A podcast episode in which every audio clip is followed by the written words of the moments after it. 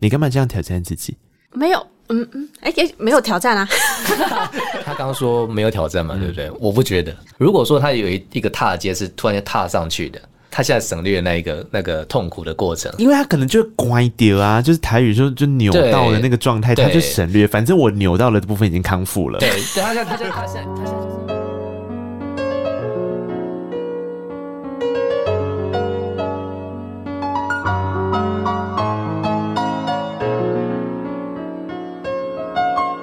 记得告白才有未来，欢迎收听告白那一刻。嗨，我是那一刻，希望你今天都好。如果用九十天作为一个量词，大学生暑假可能是将近九十天，电视台买节目的单位也差不多是九十天。你跟别人谈恋爱，可能暧昧九十天之后才在一起，但却在不到九十天的日子里选择分开。对于今天来宾来说呢，他们是用九十天完成了一张专辑。诶，你没有听错哦，不是单曲，是一整张的专辑。并且在他们得了金曲奖的六百一十八天后，带着专辑抵达告白那一刻的节目现场，让我们欢迎 Chicken Chicks。Hello，Hello，大家好，我们是 CNCS Chicken Chicks。啊，我是那个合成器手小鸡，我是主唱卡缇娜。从二零一六年成军到现在，说真的也不是一个太短的时间点了吼。诶，这样子算起来也六年了耶。这几年来，两个人在互动上有一些什么样不同或改变吗？相处跟工作的方式，其实我觉得我们一直以来都是这个样子。你说就一直都像主视觉的这个海报上面的一样？对啊，双方就相爱相杀。对啊，就很想掐死对方。为什么？工作模式跟那个 tempo 不太一样。真的是从一开始的时候还没有打算要组团的时候，对，就是这样子。两个人的工作模式不太一样，通常是指节奏还是对事情的原则不太一样？都不太一样，都不太一样，都不太一样。哇，那你们可以活这么多年的合作，也真的是很厉害。所以我们就一直杀来杀去啊。对，可是总会有一些遇到冲突热点的时候怎么办呢？我会让小鸡，嗯、就让他去照着他要的那个方向去走。Oh. 然后就想，好吧，那我就配合他，反正不然不然会被烦死这样子。这回头讲这件事情，他可以这样比较没有带任何的情绪的这样的叙述。反正最后的结论就是我有让，但是我怎么让的这个过程不重要，你还是不要知道比较好。我觉得我大概可以感受到那样的一个氛围。可是，其实我刚刚开场在讲有关于九十天这件事情的时候，是有一些原因在的。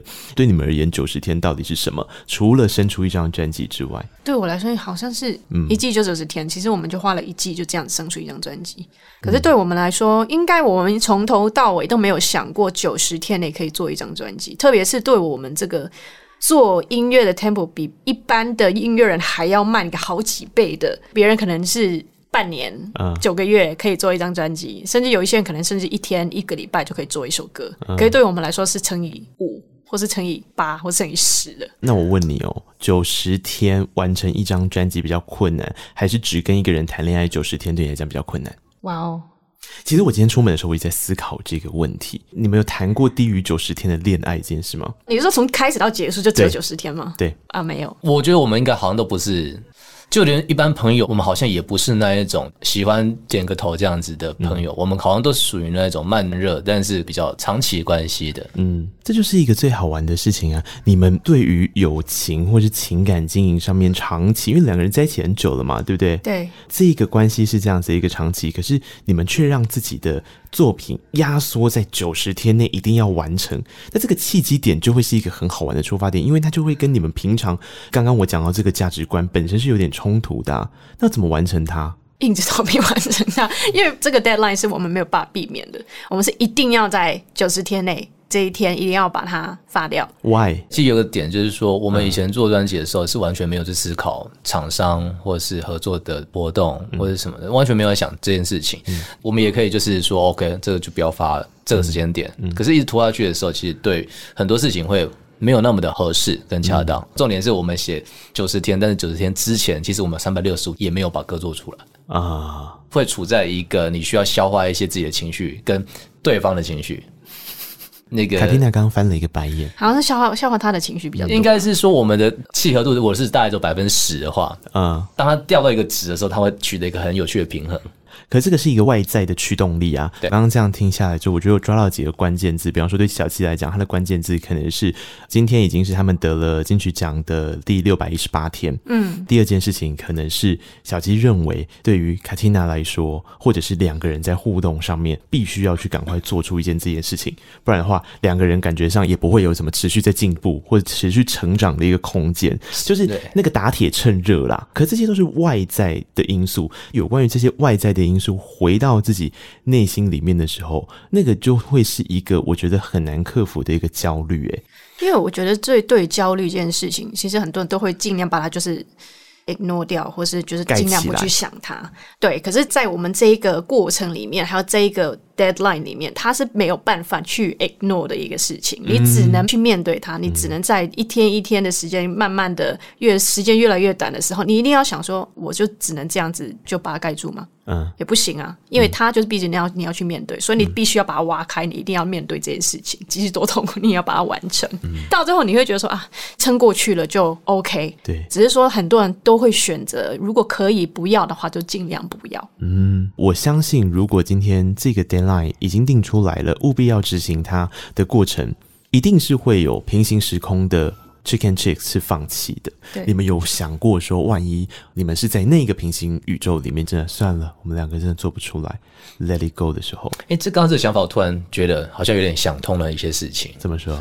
我原本的自己可能已经放在另外一个平行宇宙里面，对。但是外在的东西让你已经变成是这个东西，已经不是你一开始的样貌了。对呀，对啊。所以变得是，呃，如果我把它拉回去原本那个状态，其实不合理的。嗯，因为那个已经被时间被你被抽离出来之后往前走，那你必须要强迫自己在一个你没办法去掌控的东西。嗯，也许后来的结果可能都根本不会知道。好像也不用去想着要把它拉回来自己要的样貌。嗯，如果你刚刚觉得小七这段话对你来讲可能没有那么好理解的话，你去想几个关键点。第一个关键点，他们在做第一张专辑的时候是很随心所欲的，那个时间、那个讨论是，反正我就做出来我想做的东西嘛。我今天就去冲撞这个音乐市场，我看听众的反应是什么，蛮好玩的。接下来遇到了一件事情，就是他们的金曲奖，他们想说，哎，怎么好像真的有点意思？忽然间就被叫上台。了，后面的事情往往才是最重要的。这个有一点点像是一个冲撞，他们可能本来在做音乐上面带着这种我来挑战一下台湾的市场现在状况，大家喜不喜欢这种风格？那现在变成说，哎，台湾市场好像肯定了我们这个风格，可是我们就是只有这个风格吗？还是有什么东西是我们本来核心想要讨论的？它其实是无关乎风格还有元素存在的事情。然后这些事情呢，又再搭配上金曲奖的效益可以多久？它可以帮助我们支撑到我们后。后面的这个浪潮往上再推多久？这又变成了另外一种的时间压力。综合以上所讲这些，我初步一知道我要放 Chicken Chicks 之后，我脑袋里面一直跑出来的这些疑问之后，它就会变成是一个，当他们端出这张专辑的时候，他们中间的过程居然不是用一种。那我们接下来开始来计划，打铁趁热，然后我们玩一个我们过往大家很喜欢那种很放的，beat 是非常强烈的，歌词的部分也是非常让你出乎意料之外的事情。还是说我们要完全把自己当成一个新的团体在做，再重新一次这样子的宇宙循环？我觉得这件事超难，所以这就是我我自己觉得很佩服你们。大家可能会觉得说，没有啊，音乐人就做九十天有什么了不起的？我报告也是九十天做出来啊。但问题是，前面如果我刚刚所提到的这些东西，你在某个部分你的自己身上是可以感同身受，你就会知道，这对一对每天朝夕相处的。伴侣来说，他们要做这些事情，同时要过生活的时候，哦，那个张力真的会是非常高的哦。对，这个其实，特别是呃，音乐工作者，其实像我自己的身份，就会同时有这个 Chicken Chicks 的身份，嗯、然后其实有一些是比较是乐手相关，就是比较不是以创作出发点的。嗯、那我就有发现，我自己有个开关，它会很明显的在切换，嗯，就是你在自己的团里面，很多东西你就会觉得好像 OK。你会多想一个角度、两个角度、三个角度，就是我们我们刚刚前面是不是提到的那一块，对不对？对，那这个东西可能真的是要，也不能说自己在不在意或不在意，而只是说，我就想要用另外角度来看这件事情的时候，嗯，然后或者说用另外角度看现在你我们可能看到的任何音乐圈的任何状况，嗯，对，那你就会发现一个很有趣的点，就其实有时候取决于说你想要用什么角度来看这个世界，然后你会对用这种方式，然后你会产生一些保护机制嘛？对。某种程度保护机制，你不想要让他去让自己的这个观点去受到一点点的被质疑或是伤害，然后你会一直想要去打磨它。嗯，那你就发现这个过程其实很有趣。可是当你以为是这个状况的时候，你又突然间被肯定了，被放到一个地方去了。其实你要从头开始一次。对啊，就是在一直在这循环里面。对啊，对啊，对啊。因为 卡蒂娜，我告诉你，他就是那种非常追寻安全感的人。那他同时在追寻安全感的同时，他很享受那个冲撞过程的成就感。对，他其实是这样子的人，他本来就是我跟你说，他就是一个在规则下可以做得很好的人，可是他又很希望可以去做一些挑战规则跟冲撞规则的事情。对，对我完全理解对这件事情。你可能有这样的想法，可是你要跟别人在沟通的时候，你要完全能够让对方理解你的这个状态的时候，那个耗力气跟冲撞，你又有时候觉得很懒惰。而且有一个点是时间，嗯。有些东西变得是你这个时间点，好像一切都是 make sense，但是你隔个一年，很多事情你要花时间、花心力去解释。对对。那我之前有想过一件事情，就是说，我们的生活从起床的每一刻，其实包括大家领了薪水，嗯，大部分花时间是在解释，嗯，你要提案，你要做。一个什么说服说哦，这一定可以赚钱啊！这样我们这样做一定会更好。明年下一季的营收一定会多少多少。嗯、其实你都在做说服的动作。对，但是就是这个动作会让我其实某种程度上觉得很痛苦。嗯嗯嗯，对，因为你会想要把脉络弄得很完善呐、啊。对，对不对？但是完善的过程，你又发现你没办法抗拒的是时间在变动。嗯。那你有时候就会开始发现，有时候会不会到时候一直在抗拒的是某个平行宇宙的那一个自己？嗯，对。然后你会自己越走越远，然后你开始会尝试想要拉回来，然后又又是一个很有趣的一个互动。凯蒂娜她会跟你聊这么多？会会。我们常常其实我们基本上就是二十四小时都在，对啊，就是都相处在一起。嗯，然后很多人都会问说，到底你们？怎么互动？怎么互动？你们都在聊什么？嗯、然后我就会说，除了聊音乐之外，他就跟我聊哲学，跟聊人生。嗯，然后包括。睡前，然后睡醒之后，然后甚至在工作或者洗澡，他都要跟我聊这些东西，然后我都会陪他聊。可是其实这个东西是还蛮有趣的。我觉得对于就是啊、呃，因为我们有一个工作上的关系，因为很多情侣如果他真的是单纯只有工作上的关系的话，如果他出现摩擦的话，其实他们的关系很容易就因为这样子被消磨掉。对。对，可是在这个我们在聊天、聊人生、聊哲学这个过程中，至少我们是在做一个想法上的冲撞，或是一个沟通。嗯。那这样子的话，其实对我们的这个不管是工作上还是我们自己本身的关系上，都会有一个不错的平衡。因为我觉得刚刚所提到的这一些逻辑，可能对于有一些人来说太复杂的原因是，他们会把肯定当成是一种很理所当然。那个理所当然不是说哦，因为我很自大，所以我就很理所当然觉得我我 I deserve it，而是我觉得那个理所当然是 OK，我做了一件事情，好像有人拍拍我的肩膀说你做得很好，你就继续去做你喜欢的事情吧。有一些人他可以很直线性的把。比方说得到一个奖项，用这样的方式去走。那有一块呢，可能就是会像刚刚小鸡所讲到的，其实我也是这个路线，所以我懂。就是那个状况是，当你得了之后，有时候你会带着，首先你可能会有一点点心虚感。那个心虚的意思，并不是说你实力不够，而是你会真的觉得说，我真的可以拿了吗？那接下来我拿了之后呢？就是你会开始往后面开始做一些计划。对，那可是我拿了之后的计划，每一分每一秒，因为时间的关系，我就会开始很焦虑。我就觉得说啊，可是久了这个就没有用。就像我刚刚讲，我为什么刻意说这是你们得金曲奖的第六百一十八天，它就会变成是一个时间点。好，今天也是我得了一座金钟奖的一千零二十天。我在这些过程里面，我也会一直思考这些事情。就是我常常会觉得说，那个心虚应该要把它当成是一个动力，可是把那个心虚当成是一个动力，在打磨一个作品的时候，其实压力是非常大的。对。对。然后包含你要怎么样面对你的粉丝、你的受众？你觉得端出了下一张作品来的时候，他们会因为金曲奖过来，然后就更喜欢你们吗？可是如果听完了你们的这张又很不一样、相对内敛的作品之后，会不会又有一些什么样子的不同呢？这些东西是不是其实常在脑袋里面跑来跑去？我其实，在做这一张专辑，跟他做完讨论之后，我其实自己也会，因为我其实我自己也是这样的人。对于我自己喜欢的音乐人或者音乐类型，我就有跟小鸡讨论过。我说，一直不了解为什么我喜欢这个艺人或是这个音乐人做的作品，做了一张出来，我很喜欢，却在下一张选择这样子的一个方向。可是，在做完这一张专辑，我理解了。可是，即使是这样子，我喜欢的艺人，如果下一张做一张他跟原本不一样的曲风，我还是会有一样的感受。对。然后在这张专辑出来之后，其实我有去大概看了一下一些其他的乐迷的一些反应啦，那、嗯、大部分反应都是很好的。嗯，那就是这个我本来就觉得蛮意外，因为我自己也会觉得说啊，如果我自己是粉丝的话，我搞不好会生气。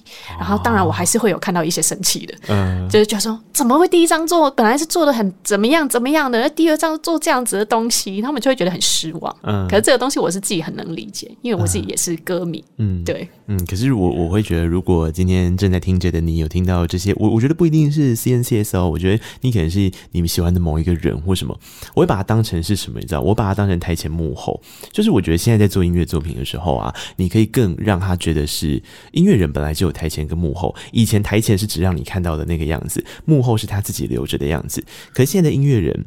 对他们来讲，他们的作品就是我台前幕后，我的幕后同样可以变成台前。因为呃，Chicken Chicks 的第一张专辑，如果大家比较不知道的话，我觉得他的电子节奏感非常的强烈。可是我觉得不猖狂哦，很好玩的事情就是他们的音乐不猖狂，但他们的音乐很有自信，很有态度。他可以说徐志摩在自摸，类似像这样。举一个比较极端的例子，OK，那这是一个他们的风格跟方式。可他们到下一张专辑的时候，其实你就把它想象成音乐人走回家。对，他在他自己的家里面的时候，我不可能一样是盛装出席，告诉你这些事情。所以在音乐曲风上面，在整体的他想要传达的事情上面，就会相对往内收。对啊，所以我觉得对于一个听众来说，你就把他想象成音乐人走回家，他也让你看到他家，哎，对，多好啊！对，我如果是我，我就觉得哇，太棒了。对我，所以我跟小鸡就说，其实第一张专辑有点像是我们就是去玩夜店、去 party、去狂欢，很开心。啊啊啊、然后可是。狂欢结束了，然后你要走回家，啊、然后一个人走回家，那个内心很空洞的那个感觉，只有一个人相处，就是跟自己独处的那个时间，就是第二张专辑的样貌啊。哎、欸，不过说真的，我其实有点意外，因为我本来以为卡蒂娜相对是非常乐天跟不会去纠结这些事情的人呢，但我刚刚听起来感觉他也是会想蛮多的啊。他他就很天平，其实啊，嗯、就是他看起来是没事情，可是他其实心里面会有一个。就算过了啊，可是他还是会纠结一些点，他觉得不公平。对，就是会有一个他自己的标准啊。但即使他现在告诉你说：“哎、欸，我觉得很棒。”但是他会有一个莫名的点，啊，又失衡了。嗯，然后这个我比较没办法理解，我到现在还是没办法理解。可是失衡在他自己内心里面的纠结就无所谓，但是有些如果是外显出来嘛，他是会外显出来让你察觉的，那就表示他其实是有想要释放出这个讯号的。其实应该，哎，我举例好了，就是比如说我们今天可能决定要这么做，嗯，那比如说我自己可能会我们会讨论，然后我们说，哎、嗯，我们往这方向做，对，那某种程度我觉得说我们达成一个。OK，就是一个协议好了，嗯，那代表是我已经想好后面有可能会好的或坏的，对对对对对。的东西，那代表就是你就是要全部都要吸收掉，对。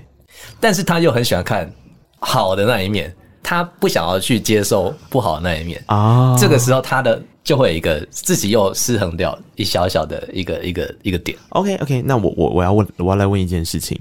有一天我在他们的社群上面看到了一支 cover 影片，那支 cover 影片是怪美的，嗯，太好听了。就是我自己对我来讲，我觉得是一个诠释的非常棒的一个作品。底下有一个很好玩的留言，我不知道你们还记不记得？就有些人没办法适应 cover，嗯，改这么多，对，特别是 beat 改很多，对，所以他底下我记得他写法是什么啊？反正简单来说就是他。不喜欢，对，但他告诉你他不喜欢，对，哎他告诉你为什么要改这样，你可以去改别首歌啊。天平的你，你会怎么做呢？我觉得要看我做这一首歌的出发点是什么。嗯，如果我自己本身对我自己的这个做完的这个 cover，它的那个样貌，我是自己很满意的话，我会觉得说啊，那就算了。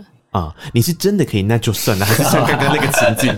就其实虽然真的就、欸、应该是说，我能理解为什么他有这样子的想法，因为我自己也是这样子的人。如果假设我很喜欢某一首歌，非常非常熟悉这一首歌，嗯、听到一个非常不一样的改变的话，其实我自己也会抗拒啊。所以我能理解那个想法。嗯，对，嗯，对，这个就是他比较有我，我自己不会有这个部分，我比较属于就是我看到。这东西我会哎，赶快来，赶快来！就是因为我我就知道说做这个事情的时候，其实某种程度就是我就知道吃这首歌的豆腐了。那自然而然会有这种事情会出来。那我就是用一个，我就是要冲撞这个事情。所以如果我冲撞了还没有这些东西的话，那我觉得我冲撞失败啊。对啊，这是一个，就是我我我我接受任何好坏的时候，我觉得很有趣。嗯，然后某种程度就是他不理解嘛。对，那不理解的话，那听到这个东西，他会有个反应，反应这样才是真实的反应。我反而很喜欢，特别是我们在第一张专辑的时候，在徐志摩在网易，哇，那个留言实在是、啊、对，对对，超精彩。对，对，对，那个你你们后面有既视感很重吗？后面不是又发生了一件事情吗？在那个妈的多重宇宙，他不是遇到了一件事，就旁白哥旁白哥去做那个翻译嘛，然后也是一样，他用超译的方式，也是超级两极化的。对，这个其实你们在更早之前就遇到这个状况了吗？我以为大家都喜欢呢、欸。我觉得，因为是因为可能我们呃，第一个我们是先放在 YouTube 平台，因为 YouTube 平台它的大有视觉可以看到，他们知道我想要呈现什么东西。然后可能因为在网易上面就单纯只有歌，然后可能又跟加上文化不太一样，他们会觉得说，诶，你怎么可以做这样子的事情？你怎么可以讲一个就是应该是一个很值得被尊重的人？嗯，就是因为可能本身平台的那个就不太一样。可是像你说的那个多重宇宙那部电影的话，我觉得也是一个。一个挑战，有点像是其实我们当初写徐志摩的歌词也是一样的意思。嗯，因为有一些人可能会觉得习惯说，哎，歌词应该就是要有一个什么样的脉络，什么样的文笔，怎么样的。嗯、可是像我跟小鸡有讨论说，我们根本就不是那样子的创作者，我们也没有那样子的好文笔的时候，那难道我们歌词就不写，或者丢给别人写吗？啊、那我们就只能用一个很特别的方式去让大家去。尽量就不会去关注说，哎、欸，你怎么歌词会写这样子？而是说，哎、欸，你你歌词写这个样子，那那你干脆就是喜欢，或者你不喜欢，你超译它，或者你怎么样把它写的很夸张，或者像那个翻译一样。我觉得这是一个值得被讨论的事情，因为创作就是这样子。对对，而且我觉得某种程度上，大家我不知道大家听歌是什么出发点，但是我一直觉得，不管是听歌、看电影或什么，大家其实都在里面想要找同类。嗯，他想要看到自己跟自己一样的东西，他想要认同这件事情。那有些时候呢？如果他可能甚至是你会发现，在日常生活他可能不被认同那么多的时候，嗯，他就会在这件事情上面，他会很强烈的去反驳很多事情。对对，那这也是有时候看到我很多留言，我会觉得，我有时候会大概知道说他可能心理上的状况是什么。其实我都可以，嗯、我我我会想要猜这个人的他的正常的样貌跟日常生活，嗯、或是我身旁朋友的哪个样貌，嗯。所以我，我我蛮容易去接受这个东西的啊。Oh. 对，更何况是在体制不一样的地方的时候，oh. 对。那但是我自己，包括像卡西娜刚刚说，他听歌的时候，他好像会很喜欢去，就是哦，他喜欢这首歌应该该有样貌。可是像我自己，反而到后来会变成是，我会去试着理解他的团队，或者是他现在人的状况，对，发生什么事情了。嗯，那为什么他会想要这样呈现？嗯，的原因是因为我记得我以前很喜欢。某某个人好了，就是我说也是一个音乐人，结果我超喜欢他的歌，但最后发现他这个人就是一个非常的不 OK 的人。嗯，那我会觉得哇，欺骗了我的哦，对我我觉得这个真的是一个选择题耶。对，就是他的歌超爱我的，大概可能有三到四年时间，就是觉得说我就信奉这个对这个东西。对，就他在某个时间点发现哇，就是怎么会这样子？嗯，那你会突然间觉得自己像个笨蛋一样。我懂，我懂。我跟你说，我我曾经有一个朋友这样跟我讲过，他就跟我说，那个其实我说很佩服你，你为什么都会做访问，然后访问歌手，然后他就说这些歌手一定都不是你喜欢的，对不对？我说你在说什么？我说我我访问我当然就是要做我喜欢的访问或内容啊，又没有人拿刀架着我要我做访问？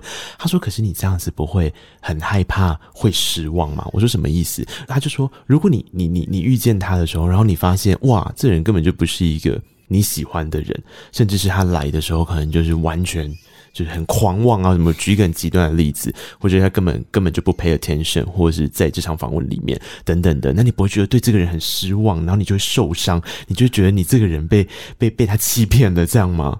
我觉得这个跟他刚刚讲的状况很像，诶，这很两难诶。但是我那时候我记得我回他的事情好像是这样，我说，可是那他。来这边，如果让我感受到这些事情，我好像就我觉得人跟音乐本身就是他所呈现出来的东西是矛盾的。我下次在他听他的音乐的时候，我就听不到诚实啊。我如果在他音乐里面听不到诚实，我就自然而然不会喜欢他的音乐了。我不用勉强我自己。对，对我觉得我好像会是这个样子。那我不知道你会怎么做选择。我自己嘛，我自己会给自己一个时间，就是我可能现在很喜欢这东西，我会观察啊。哦、我有一个保护机制，就是我不太会在很短的时间内说，哎、欸，这个很棒，这个、很酷什么的，因为我会知道现在的东西太快了，很多时候是他偷来的啊，只是你没有发现而已。我懂，对，但是这个东西就是它是一个，我会觉得把时间放慢。的时候来判断会比较准，嗯，因为太多太多，先不要讲说在台湾自己这这这个这个地方，你把东西放到国际上好了，对，那你其实没办法判断说，我现在听到一个某个国家的一个一个 artist，嗯，你其实判断不出来他是用钱堆出来的，或者说你在一个英国看到一个印度女歌手。你判断不出来他的印度女歌手，她会不会被印度人给接受这件事情？嗯，你判断不出来她是不是在印度，可能因为她家里呃很有钱，然后跑去英国，塑造出这一个一个西方的观点下面的这个东西，会不会是其实它是一个反而是被利用的一个？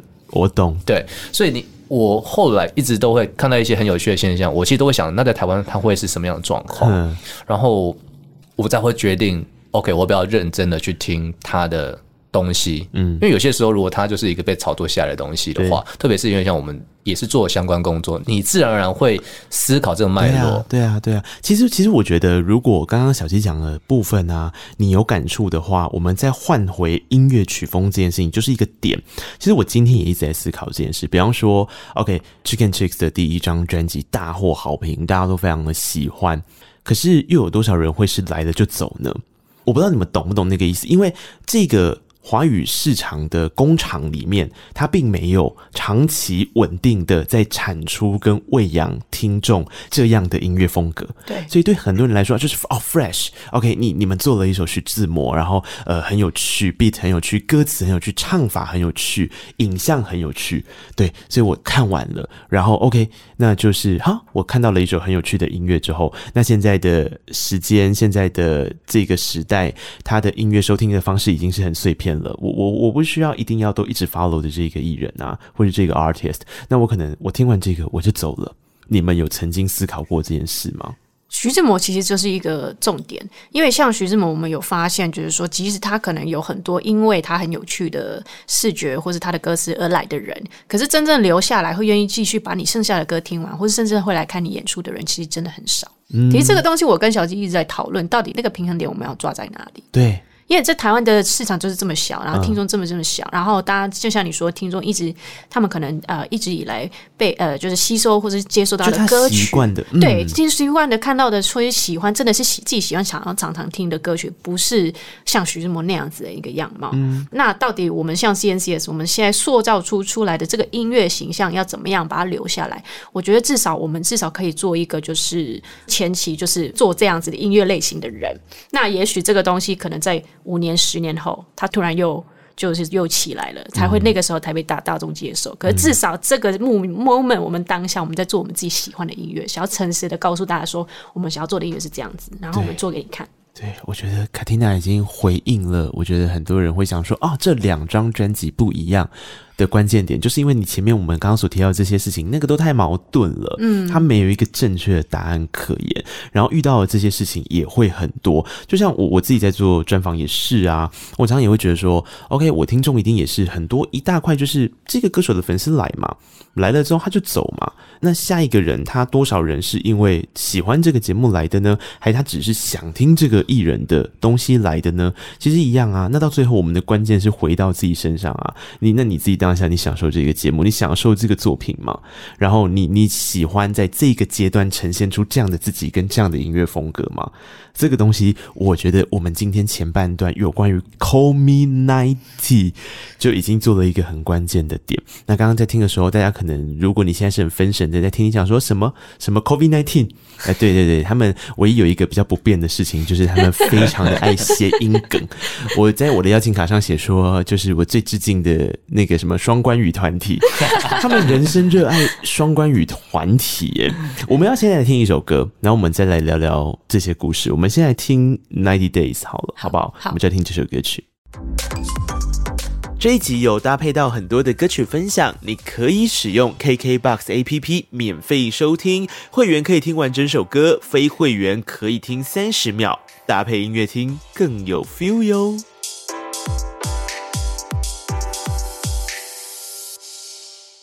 为什么说他们是谐音梗大王呢？因为他们的第一张专辑叫做《作弊人生》。你想说他们在做什么弊呢？没有，他们就在做 beat，这是一个其中一个双关了哈。但是另外一个你要说作弊，好像有他自己的解释，如果没记错的话。以当时的我们来讲，一直觉得在找一个出口，在别人告诉你应该要走的道路上。你看起来好像是在走他的道路，嗯、但其实你是用一种有点反讽的方式在走他的道路。啊，啊对啊，嗯，我觉得那是一个婉转概念的形象，就是我 follow 你的方式，但我让你看出不一样的地方。对，这是他们定义中当时的作弊。接下来到这一张专辑的时候叫 Covid Ninety，不是 COVID Nineteen。但当然就会跟这个有致敬啊！我拿到他们的实体专辑，我想说，天哪，这就是传说中的快筛世纪吗？这个太有意思。其实他们上一张的视觉也非常的强。对，我们的第一张专辑的时候学到一件事情，企划这个东西，它其实是一个很传统唱片公司的名词。嗯，但是呢，它其实会取决在说你要给它多大的空间，对，给它不同的空间，它会有丢出一些你想不到的东西。那我们自己很 enjoy 在那个来回的那个东西啊。我自己好像是一个有点病态，是我希望被反驳。嗯，我反而不是那种丢一个东西，他照着这东西把它执行完。对，对我来讲，我自己会觉得好，或者是说有惊喜的，都是他把我反驳回来。可是呢，他藏在里面。嗯。那我们第一张专辑跟第二张专辑其实都同一个设计师，他叫小 B，嗯，他其实也做很多案子。那但是我发现他玩我们的案子，好像都是把它当成是一个挑战。对，他好像就是一直丢东西，他丢回来，我们就给他一个讯息进来。嗯、但有一点很棒的是，从来没有会去反驳对方的任何事情。嗯，最后的结果不在自己想象中，可是照那个脉络走，对我们来讲，好像这个平衡点是。非常棒，我们一直很喜欢这个东西。这一张专辑，刚刚小吉所提到的这些在视觉上的呈现，为什么我们真的会一拿到的时候就很惊艳？当然，我们等一下要来聊音乐自己本身上面，Call Me Ninety 有它自己的意义在。但是在这一张专辑的封面里面，他所提到的一些关键点，例如说，当你拿到了这张专辑的封面，你会有一张试纸。跟看起来就像快筛试剂的东西，然后刚刚就很兴奋跟他们两个说，所以要怎么样检验自己是一条线还是两条线呢？他说就是他旁边会有一个那个滴管，然后我就说什么旁边有滴管，我在我就哇，专辑的旁边真的附了一个滴管，然后你就可以滴下去之后，它真的就会变色，那个试剂，这太夸张了。然后他们还跟我说还没结束，如果我再打开来，我看到专辑的内页里面的时候，我会看到了。其实这件事情有一个双关在，我们一般人拿到一张 CD，呃，假设你现在还有在买 CD，或者你以前买 CD 的时候，你想一下，你拿到一张 CD 的时候，你会迫不及待的打开内页，还是你会把内页放着？这是一个点。那这就是如同我们拿到了快筛试剂之后，我们到底会打开来说明书里面看看内容呢，还是我们就是把它放着？那当你打开来的时候，你就会发现，天哪，它从图到 每一首歌自己本身在玩弄的那个 image。就是都在里面呢，我相信这个一定是花很多力气讨论跟设计出来的。其实后面也有那个封套，后面对这里对不对？还有东西你可以去慢慢的挖掘。它的 QR code 不只是 QR code，它的 QR code 不只是 QR code，现在 QR code 打开来会是什么？哎，可以买一张来 扫看看就知道了。大家真的，我觉得实体专辑做成这样子哦。很了不起，它就是有非常多的细节啦。我刚刚讲了其中几个，就是显而易见的细节，但我想里面应该会有更多更复杂的事情。那包含他们两个人视觉上面在拍摄上想要呈现的东西，我觉得都是完美的 merge 在一起，就是有关于我们在讲这一张专辑想要所呈现的概念里面的一些细节，对，跟内容，我 respect 啦，真的是，因为现在就是实体专辑越来越少嘛，大家都发那个线上的那个。那个就大家在串流听啦，对啊，因为为了这个变成是实体专辑，可能它的可能慢慢的对于大家来说那个吸引力没有那么多。对啊，但我我觉得你用数位听或实体听都没关系啦，但实体你把它当成是一个收藏的效益是一个点，然后线上听的时候，我也常常我的听众就知道，我每次都在说，你就按照曲序听吧，因为按照顺序听的时候，你才会觉得这是。为什么叫做一张专辑？有它的意义存在。我们等一下也会来聊，他们更是如此。但我们得先回到专辑的命题，当它叫做 Ninety 的时候，它其实本身代表着几层的意思嘛，对不对？第一个点就当然跟疫情期间有关，第二个就是跟那个九十天我们前面所讲到的限制有关，第三个音乐曲风上面是不是真的也是跟九零有一点点关联，对吗？其实我们所有的东西，就像你刚刚讲的是，我们完全把它串在一起，然后而且是很真实的。我们没有想要强加这些元素在里面，真的是我们那段时间的生活跟听的音乐，还有本身自己的喜好。嗯，对。然后我们现在回头看这件事情，会觉得当初的讨论是一个很自然的东西。嗯，比较不会是说，OK，我们今天要做一个 project，这个 project 应该是怎样？哎，因为大家什么什么的，所以我们应该要怎样的？我们反而就是一个哎。最近干嘛？然后就是把它写下来，那其实我们在那个时候有另外一个方向，说真的，嗯，那个时候也在拉扯。我们那时候有觉得自己要一个那个样貌，嗯，想一个新的一个名字，但是那个名字后来我们在想了一段时间之后，发现也许那个方向可以走，但是那个会很痛苦的点是，之后要上任何的 podcast 也好，我们会需要还要去掰出一个内容的话，嗯嗯，那我我们就讨论过，OK，那这东西也可以做，但是我们要这样子吗？嗯，我们后来选择就是 OK，那就不要了。嗯，我们就用一个当时当下那段时间，每天要活动就是要做快筛。对，那既然是快筛，我们就玩这个东西，我们也不想要再就去想其他事情。嗯，对，那就看这个内容。我们的生活其实就是围绕在快餐，那阵子真的是每天。对啊，对对，就是在做快餐，现现在也还在啊，还在这个状态里面啊。对，然后、嗯、而且重点是设计师那一边真的最后就丢出一个，我把这个弄在封面要不要？嗯，我们本来以为说哦，这是一个快筛试剂，嗯，但没想到它真的可以动，嗯。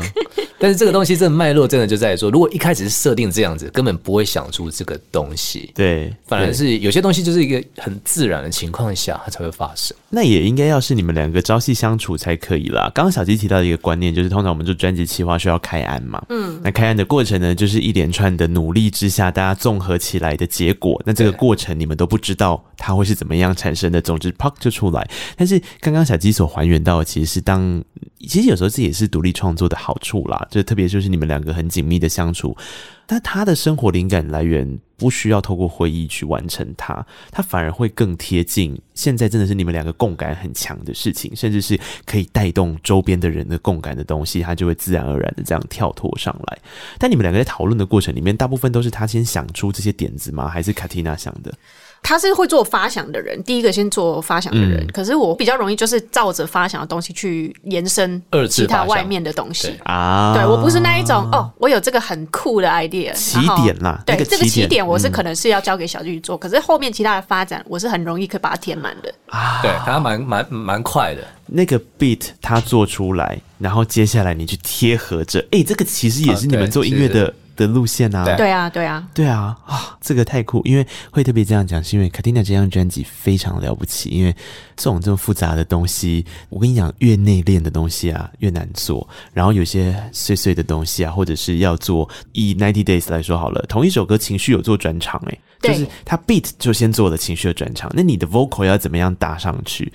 这东西就得配合，对不对？我我我我跟你说，我觉得这个东西，因为这个歌词是我写的。然后，其实这个有点像是说，其实那个旋律跟 beat 是同时间进行的啊，所以这个东西到底要怎么样去呈现？其实在，在嗯我写的当下，我就知道我要怎么去做了。对，就是那个无奈感，然后可是你又要必须要跳脱那个无奈的那个情况。我告诉你他们怎么做，他们做了一个有点像，你们有没有听过一个音效叫“喵喵”，就是往下的那个那个声音。对，他们呢词跟整个状态感觉起来应该是可以往上的时候，它偏偏有时候往下。就我我不太会形容那个具体是怎么做出来，但是就一个听众的感受来说，我就觉得天哪，这也太像我们的生活了吧？就想说没事没事，九十天做得出。出来真的都没事，然后没事，但还是会有一种随时会掉下去，但是又可以再起来的那个状态。对，它不是一个你预设好的，就是哦，这首歌就是一路嗨到爆，或者它你预设好哦，它好 sad，它会往下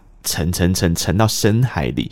没有诶、欸，这很难呢、欸，我不知道那个怎么做出来的啦。反正我很佩服你们，我觉得很好听。就是可能当下我们的状态就是那样子，我们呈现出来的东西就是那样子。其实这个你要说啊，我但真的要有一个方式、一个公式去呈现那样子的东西，我还我可能还跟你说我不知道怎么做。嗯，可是我觉得这个有点像是，其实你当下是什么状态，你做出来那样子那个样貌就会很自然的，大家都会 catch 到是那样子的意思。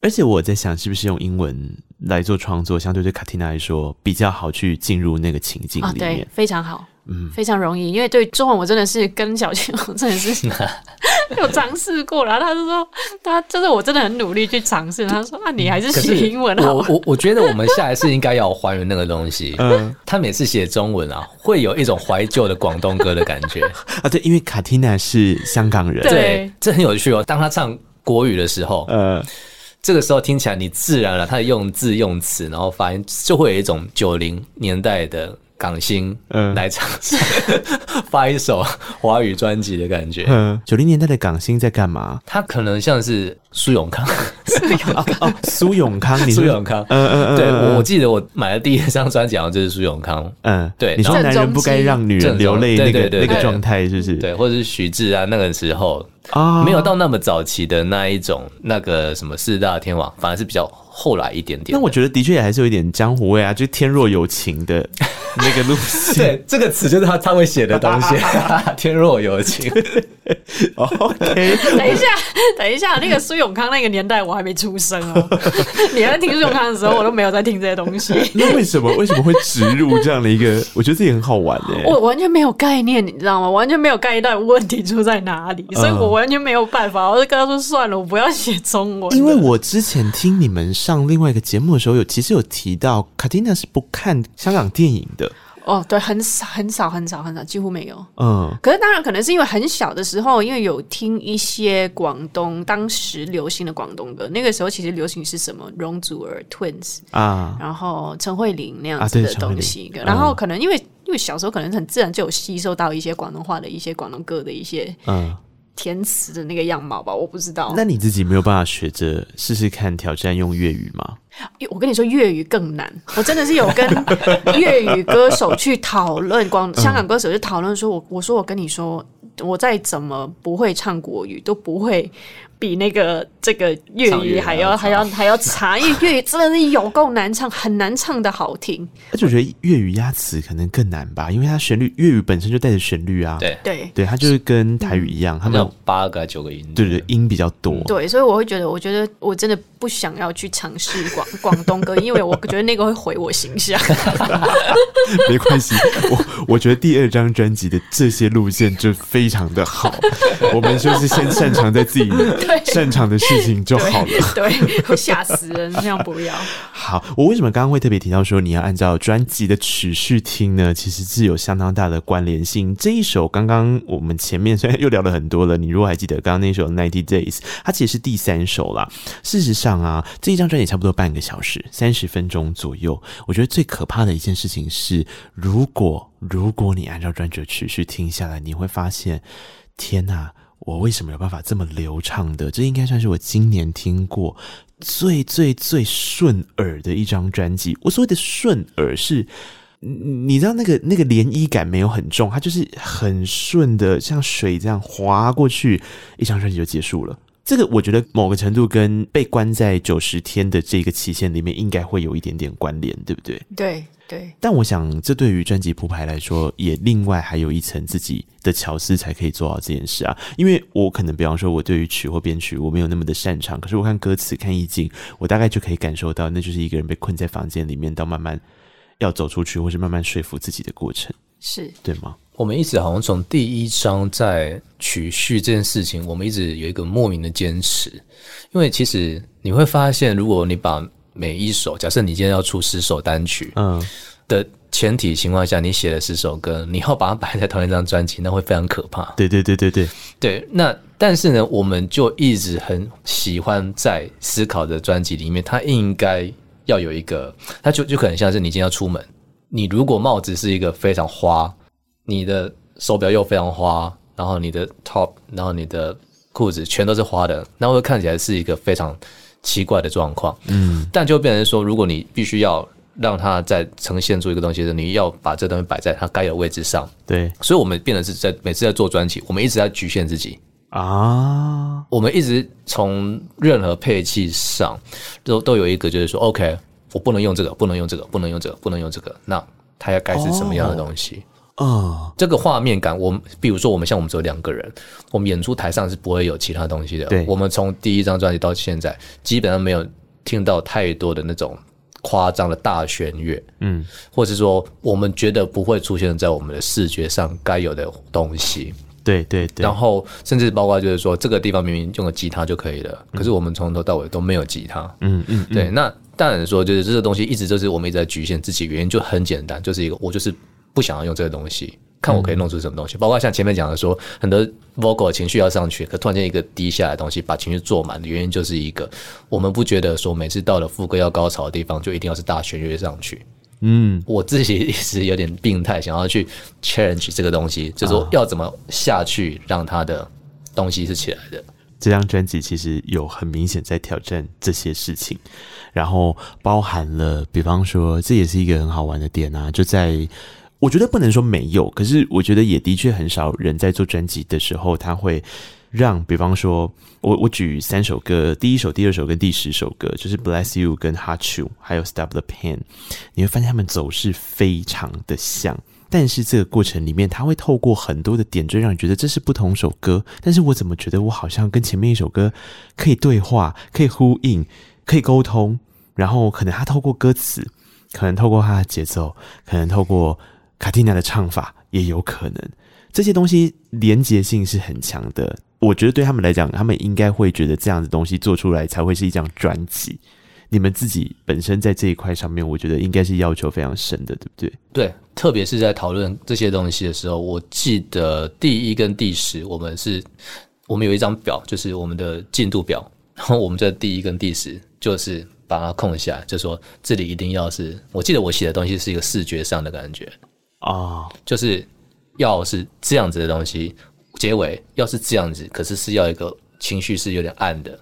啊，第十首歌，所以我们前面一开始就是 OK，我一定要在第一首让大家知道我我们这次这次的专辑的感觉是什么，就在第一首歌的时候，但最后 ending 的时候一定也是要一样，但是我一定要用一个非常非常暗的东西回、嗯、回到最后，嗯，嗯，对，因为他那个是有点像自己比较真实的那个样貌，嗯，不管身心灵的状态，其实都是那样子，嗯，所以我们这两个是坚持一定要保留在让大家可以完整看到，但是最难的地方在于说我们没有这样尝试过，对。然后呢，这个东西，所有东西几乎都是在录音室，卡蒂亚都是即即兴。即兴的。嗯，它即兴的东西变成说你没办法掌控，你也不知道会不会、啊、这个想法会不会成立。对，你完全不会知道。然后比较难的地方是说，录完的时候，其实还没有做完 vocal 的后置的时候，这个画面还没有出来。对，但你没办法在当下判断，就是说到底够了吗？对。还是说我们有必要再多做一点东西？最怕就是当你不够，你一直加东西，加到最后你就已经失去原本对对对想做的，这是最难的。对，而且包含我觉得这一次，比方说小鸡拿一首歌声音要叠上去，然后你你的按是怎么样的按？你要挑战大家，还是你是要撑着卡蒂娜的声音？就是有两种。就比方说，你声音要 tune 成男生的声音很容易 tune 成魔鬼音嘛？嗯、对，你要 tune 成这样。这张专辑里面也有可能在比较灰色的时候，那有些时候你只是撑着，像一开始的第一首歌，它就只是撑着啊，它也没有变成是魔鬼音的方式之类。我觉得那个都是你刚刚在讲，我自己觉得这些小小的地方都可以感受到巧思，但他应该真的是很即兴的唱。可是我觉得他这次也做了一些很有意思的挑战，比方说大家对于。特别是这一张，我觉得他在唱的方法里面，大家会觉得绵延感、绵延感，或者是很顺畅的一条线这样走。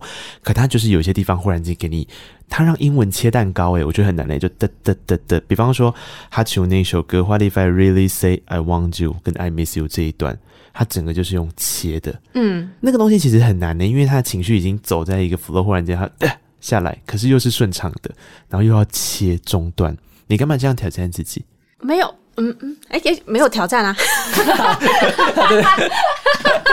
我就是要在自己彰显出你的自信来。没有，因为我觉得这个。我不知道，因为可能每个人写歌的方式不太一样。嗯，然后对我来说，就是我我不是那一种，就是像有一些人可能就是真的是很理论派的去写一首歌。对。对，然后我就是一个很感觉型的人，然后我就会觉得说、嗯、，OK，我不是一个从一到十把它可以照着每一个 order 把它完成的人。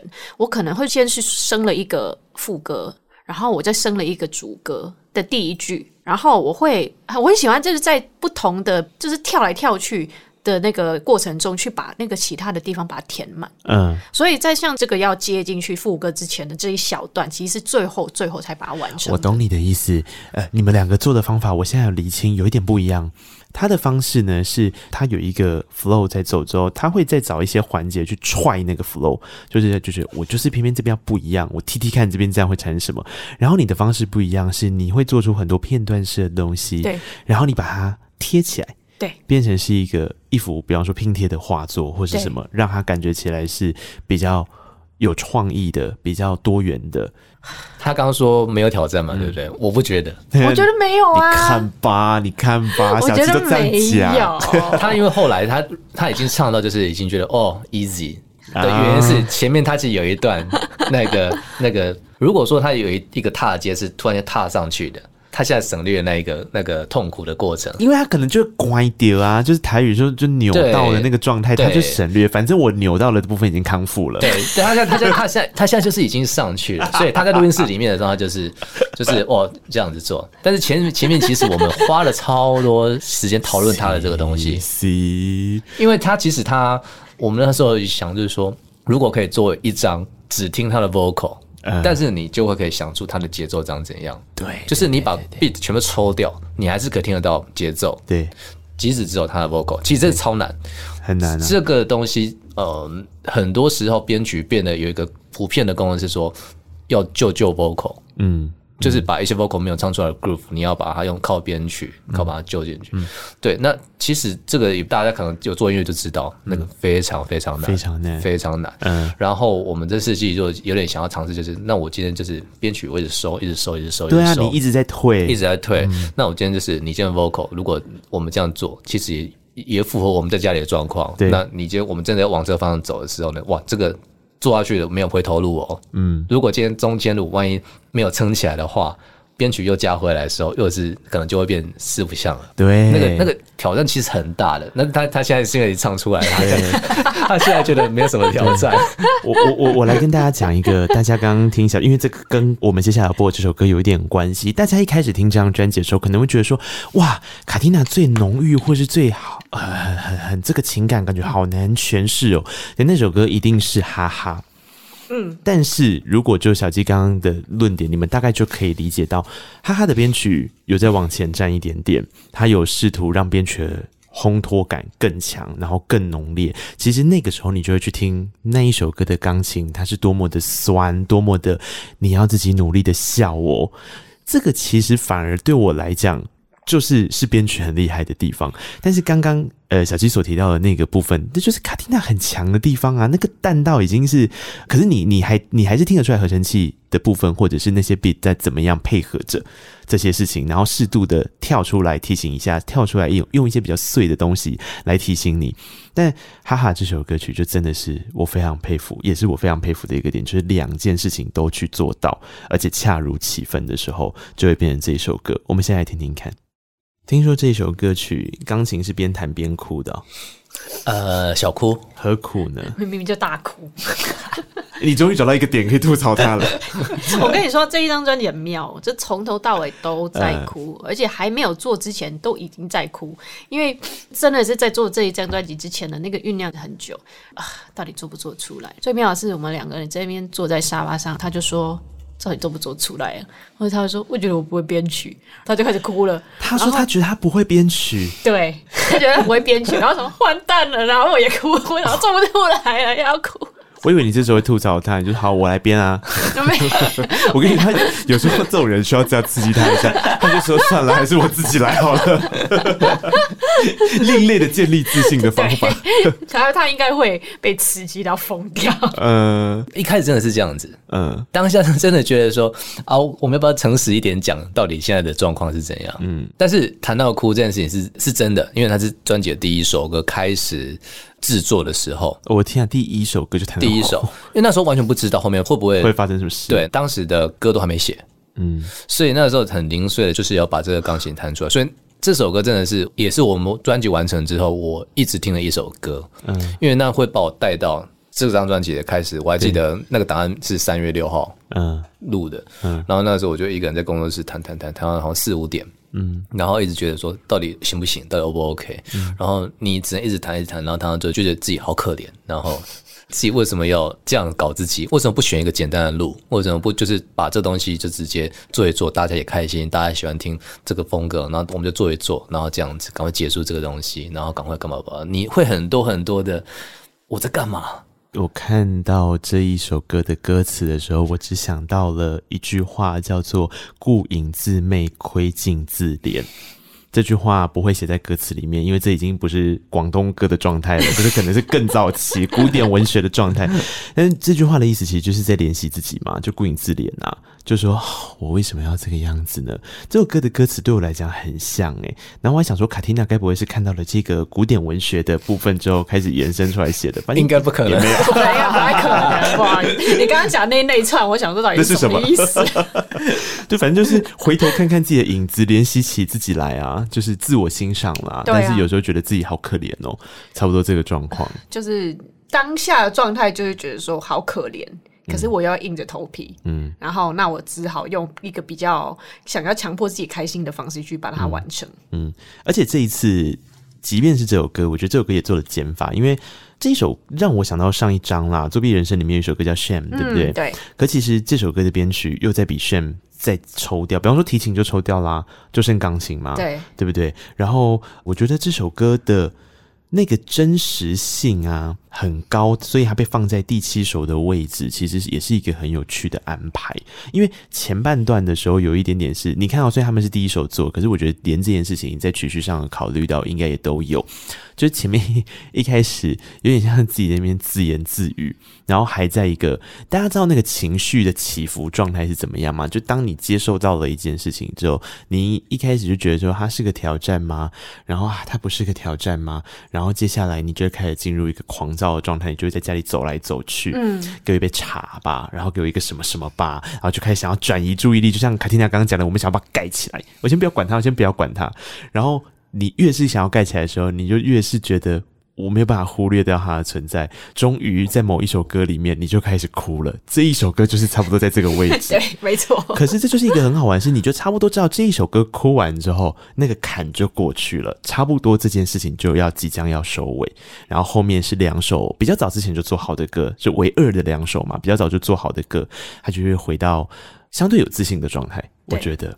这也是我听这首歌的时候，我觉得也想要跟大家分享的是，这很很好玩。就你 你会听到他们是一组团体哦，可他们的确让自己变成了一个人设，就是一个人。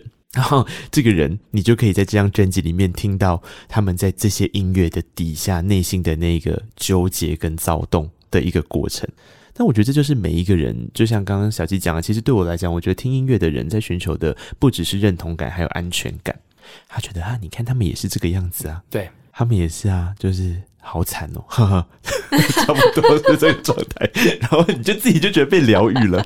而且大多数人是不太敢把这个就是比较某种程度的低潮的东西摊开给大家看的。对，这这个东西有点像是说，我会不会摊开之后，大家就不相信我了？嗯嗯。但是我们另外想法就是说，我其实不担心这个东西。对，我觉得大家应该要更诚实面对自己。对啊。的时候，代表。应该这样讲，我觉得我们一直，我也相信卡蒂娜，她是一个，她只是选择来做某些事情，比如她妈妈希望她去做什么东西，嗯、但她就想要唱歌，对，但她一直给我感觉就是，就是说，她其实就只是想要做这个事情，她如果不做的话，其实她现在也许就是叭叭叭叭，也许什么的，她一直给我有这样的自信，嗯，对，她也一直给我这样的自信，对，她也，我一直觉得她是这样子，但我跟她讲说要把这个事情摊出来之后，她反而没有一种让我觉得说不太想。啊，他反而没有。哎、欸，其实我也我也以为，其实你会不太想要这件事、欸。哎，嗯，我会以为你会一直希望你的音乐风格呈现，就如同你进去奖得奖那一天穿的那套衣服一样。应该是说，我在我自己唱歌方面，其实我也 一直有很多想要展现的地方。嗯 回到了自信的那一面，因为因为在第一张专辑就是呃方向不太一样，所以有很多我能做到的东西没办法展现给大家看。然后我想说，那我就在这一张专辑用这个方向。他他不是他有关于什么 挖不挖自己，那不是他的重点，他的重点是在他有没有挑战，他有挑战，满足了他自己的挑战欲，得到了成就感，他就觉得这样子。It's good，对，什么事情都已经不是重点了。我觉得是哦，那那我觉得回来好像嗯，那这样子有符合我对他的感觉。没有，因为你就会觉得说啊，就是因为第一张专辑是那样子，第二张专辑如果要做这样子的东西的话，那我就把它当成是一个利用这一个东西去展现我想要呈呈现的东西。嗯、因为不然不然的话，我就觉得说，那我做做专辑，可是没有做到我想要给大家看到，我觉得我能做到的东西的样貌的话，那我不就很浪费时间吗？可是我觉得这也是一个很好玩的点，是你你们刚才讲让我想到了一件事情，就是这件事也跟音乐曲风有很大的关联，就是应该说 GNCS 的音乐形象现在到底是什么，给人的关键点有关。我举一个例子，假设你们刚开始出道的第一张专辑的时候，可能就是比较灵魂的，或者是比较 RNB 抒情 RNB 的唱法的时候，诶，或许像小鸡刚刚讲的，我要掏空自己的过程，大家可能还会觉得合理，这是一个 performance。对我，我也不管这是不是真的你，我就觉得这是一个 performance。可如果今天是唱哦，可能前一张给人印象是比较电子的，甚至我再举一个我觉得大家更好懂的例子，饶舌。然后我忽然间我必须要说我很脆弱，说 I'm weak 的时候，他就是一定会经过刚刚讲的纠结啊，因为听众就想说哈，玩这种比较电子、比较作弊的人，他不是天生就 chill 吗？会吧？你们一定也有这样子。嗯觉得莫名其妙的想法过吧？对，而且这个东西是当你自己做的时候，你自己明明知道这个事情是这样子，你好像又要要某种程度上的欺骗听众的耳朵，嗯，就满满足那个人设的部分。对，但是这个东西是你可以说是善意的谎言，我们必须要让大家，就像刚刚讲说，我们想要听到的是，OK，他们也也有低潮，OK，那我可以比较好过，或者说，OK，那。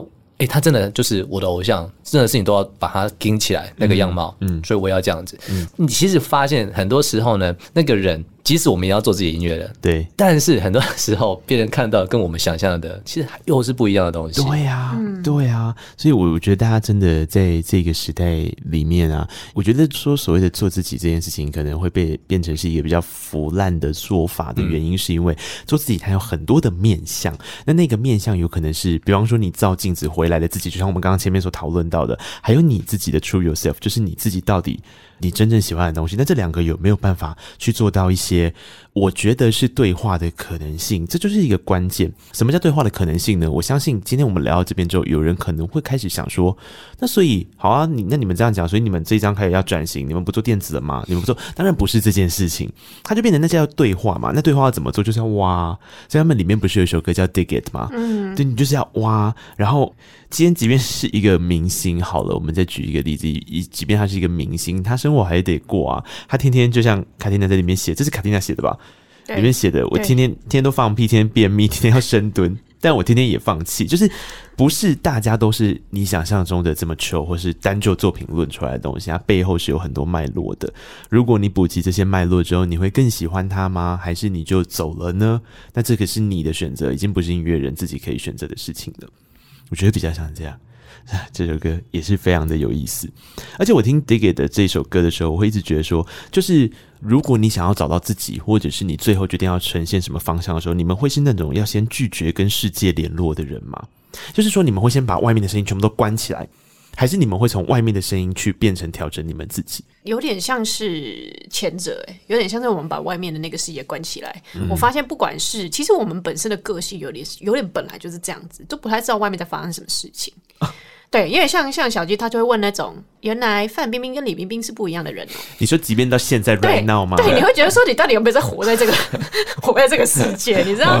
然后我也会有有一些，就是会突然说，哎，原来就是今天原来有这样子的事情发生，然后为什么原来前面已经酝酿很久什么的？我们都是有点像是没有在跟这个世界很怕被时间带着走联络的两个人脱节。嗯，对。嗯，但我我觉得这样子做音乐是一个好的事情。是如果今天真的是影响你们很大的事，比方说疫情这件事情，就会是真的有感的，大家都有感的事。但是你们并不会去跟着这一个时间点，到底应该要做些什么样的曲风，应该要做些什么样的音乐风格而被影响到啊？因为就活在自己的时区啊。诶、欸，不是每个人都能活在自己的时区的、那是一个很让人羡慕的事情诶、欸，因为我觉得我们做音乐的那个核心的那个要做的什么东西。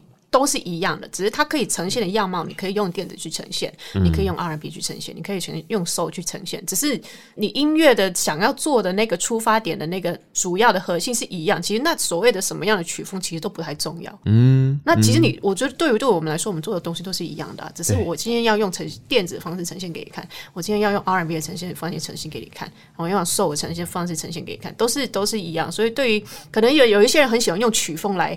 判断说哦，你是做这个曲风的人，是做这个曲风的人，是做这个曲风的人。所以，我们到最后我就说，其实我们不要用这个曲风去说，我们就是电子乐团或是什么乐团。那如果大家都要用这样子的那个一个名词去加在我们身上的话，那我们就说呢，我们就是流行。不是大家都会用这样的方式加在你们身上的啊、哦。来听个东西。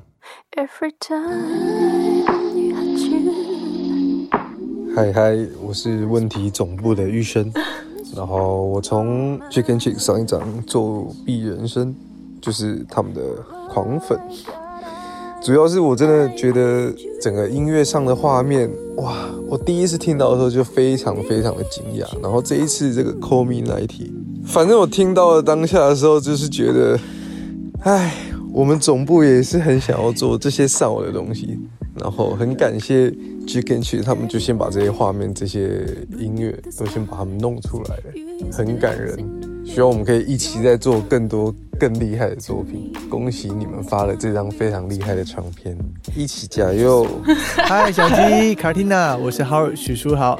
我从一开始认识小鸡就知道这个人呢是一个充满职人精神的这种音乐宅个性，我就知道这个人一定会是我的好朋友。没错，我真的非常喜欢跟你讨论一些 sound design 的东西。为什么呢？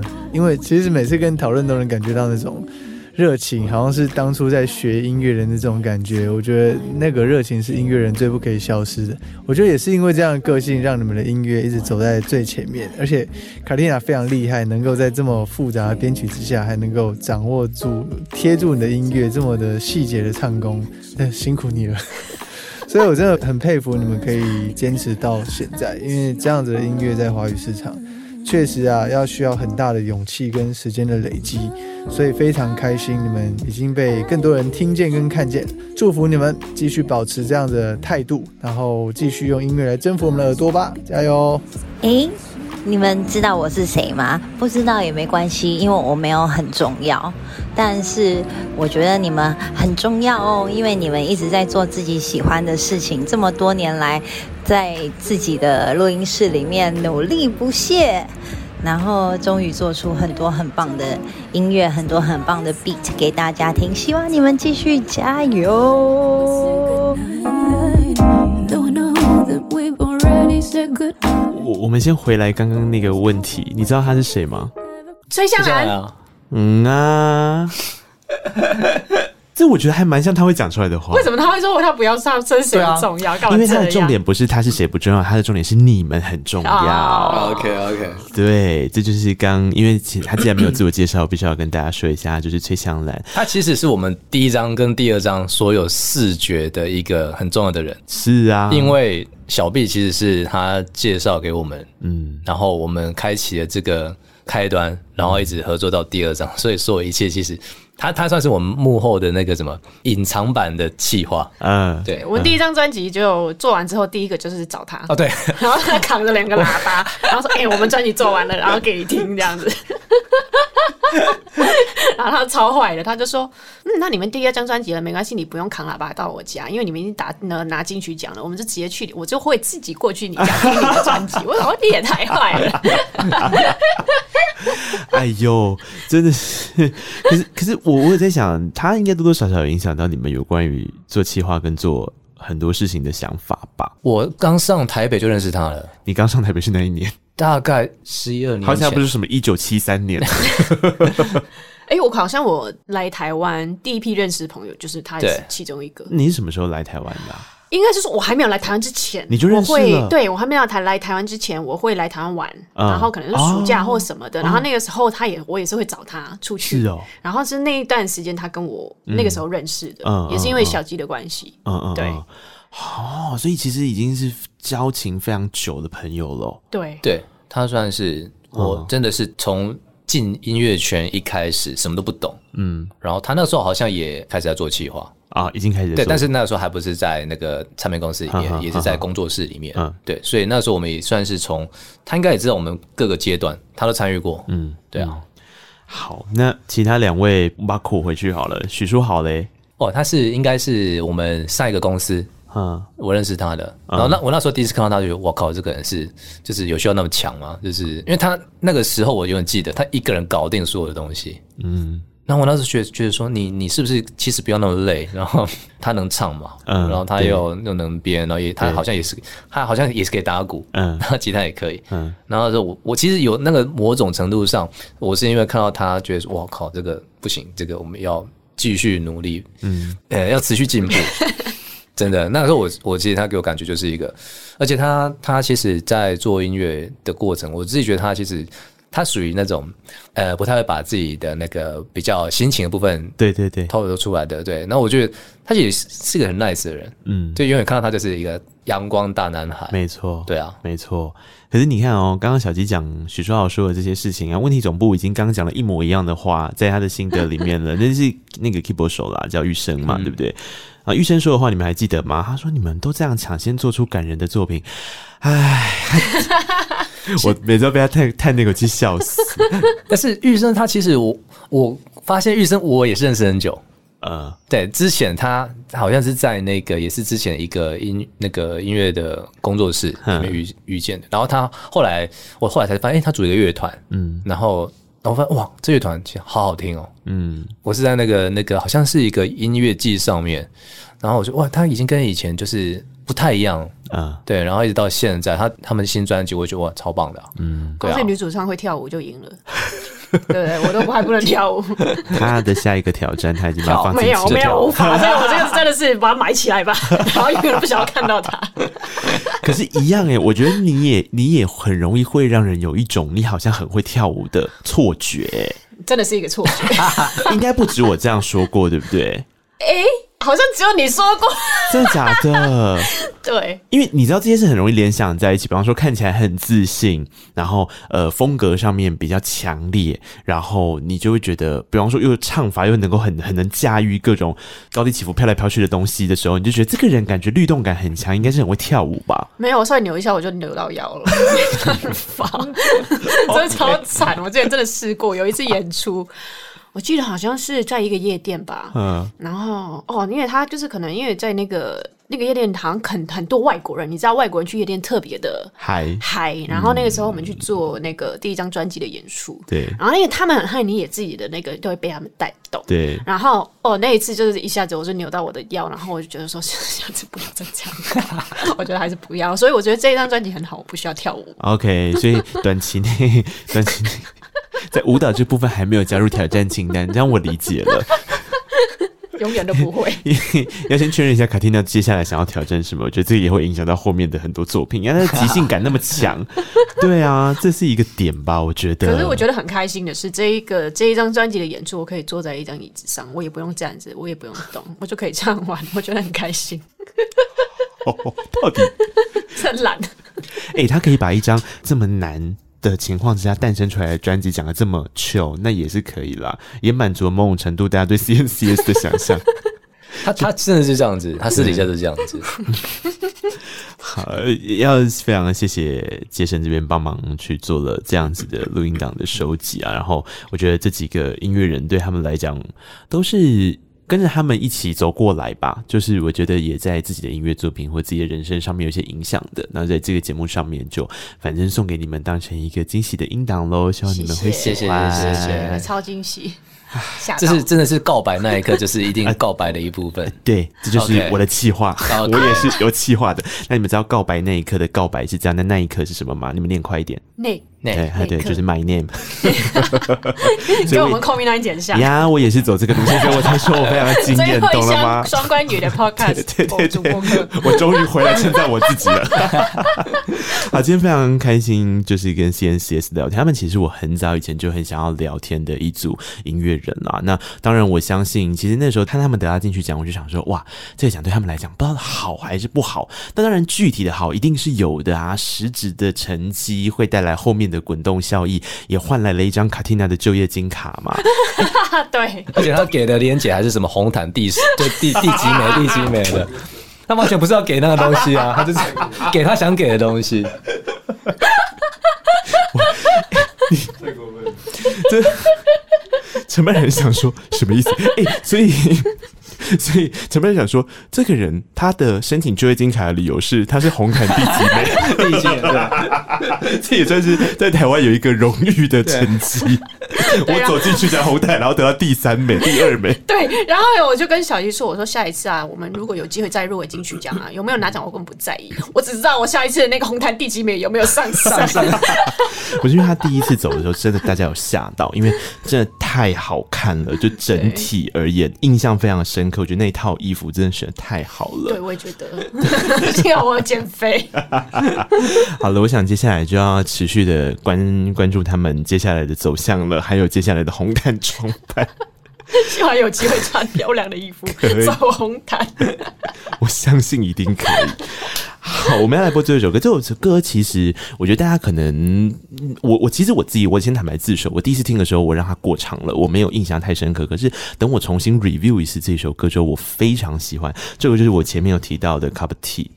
我其实很喜欢这首歌的原因，跟最后这一个要来做收尾的事情有关。因为它歌词里面其实有写到一句，呃，我觉得也是自我安慰的一句话，就是我跟未来的格莱美有个约，有被发现了，当然有。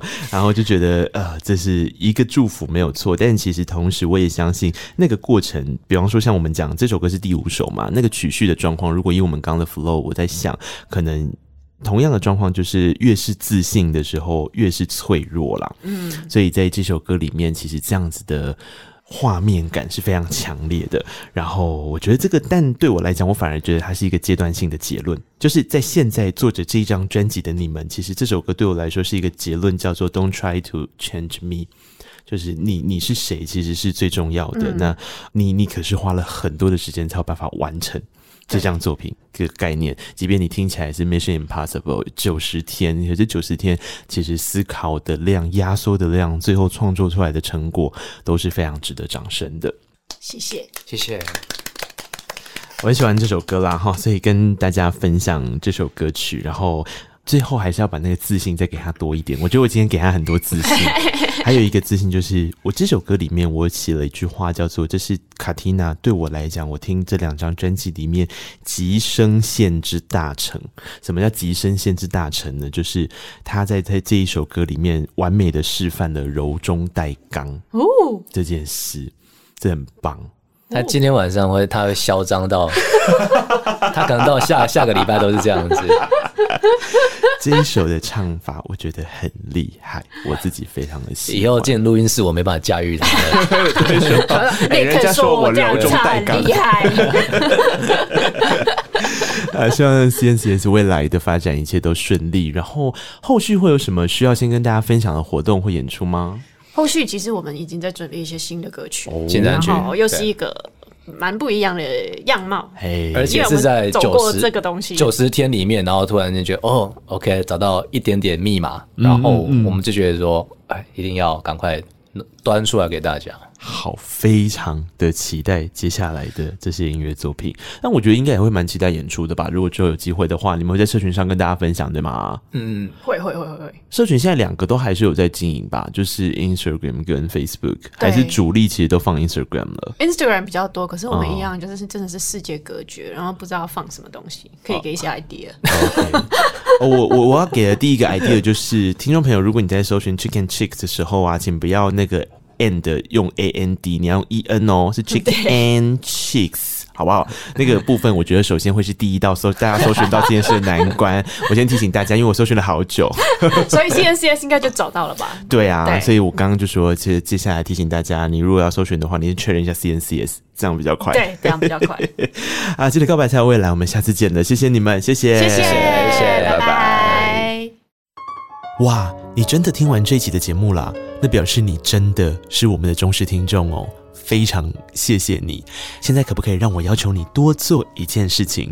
请你到 Apple Podcast 点下五颗星，然后留下你的评论。你也可以到 Mixer Box 找到我们的节目啊，那就可以在下面留言跟我们互动分享哦。各大平台也别忘了订阅，才不会错过精彩的每一刻。